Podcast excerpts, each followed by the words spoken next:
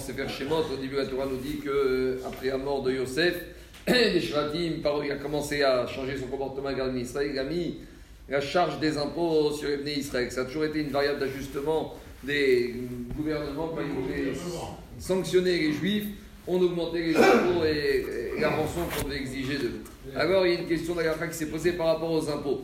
Vous savez, dans certaines communautés, dans certaines villes, ils émettent des calendriers et ils font financer chaque page du calendrier par des publicités des entreprises.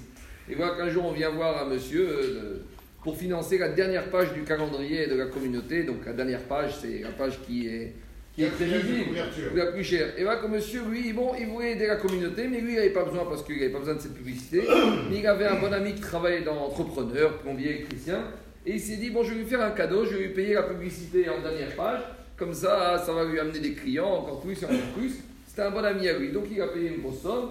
Oh, bien sûr, bon, avec un reçu, et il a eu la publicité pour son ami en dernière page, entrepreneur, tout travaux, tout métier, tout corps d'état, etc., etc.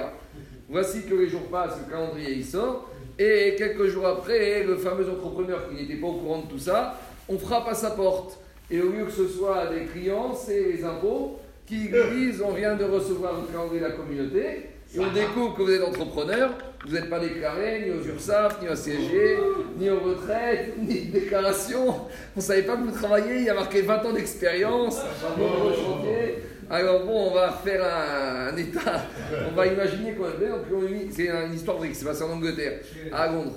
Alors ils ont mis une, grosse amende, ils ont estimé les etc., etc., etc. Bon, euh, monsieur, euh, il va voir le directeur de la publication il dit C'est quoi cette histoire? J'ai jamais payé, j'avais demandé qu'on me fasse une publicité, regarde ce qui m'est tombé sur la tête. Il dit Mais nous, c'est pas nous, c'est monsieur Inter, il a dit que c'était un bon ami à vous, il a voulu vous offrir cette publicité. Bon, alors maintenant, il va rendre visite à son futur ancien ami, parce qu'ils ne vont pas rester amis longtemps. Il lui dit Écoute, ta cavana, elle était très bonne, mais au moins tu aurais pu me demander. Maintenant, je me retrouve avec une amende monumentale à payer, donc euh, c'est toi qui vas payer l'amende.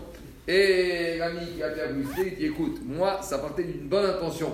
Donc, d'accord, je comprends que ça fait des dégâts, mais moi, j'ai fait ça uniquement dans un but positif. J'ai pas voulu te causer des dégâts. Donc, pourquoi tu veux que ce soit moi de maintenant, de à moi de payer maintenant cette amende aux impôts, euh, j'ai rien fait de mal, j'ai fait que du bien. Comment on tranche cette question? C'est compliqué, non Bon, réfléchissez demain. Oh non Ah, ah On n'a rien à faire, c'est les vacances. Thank you.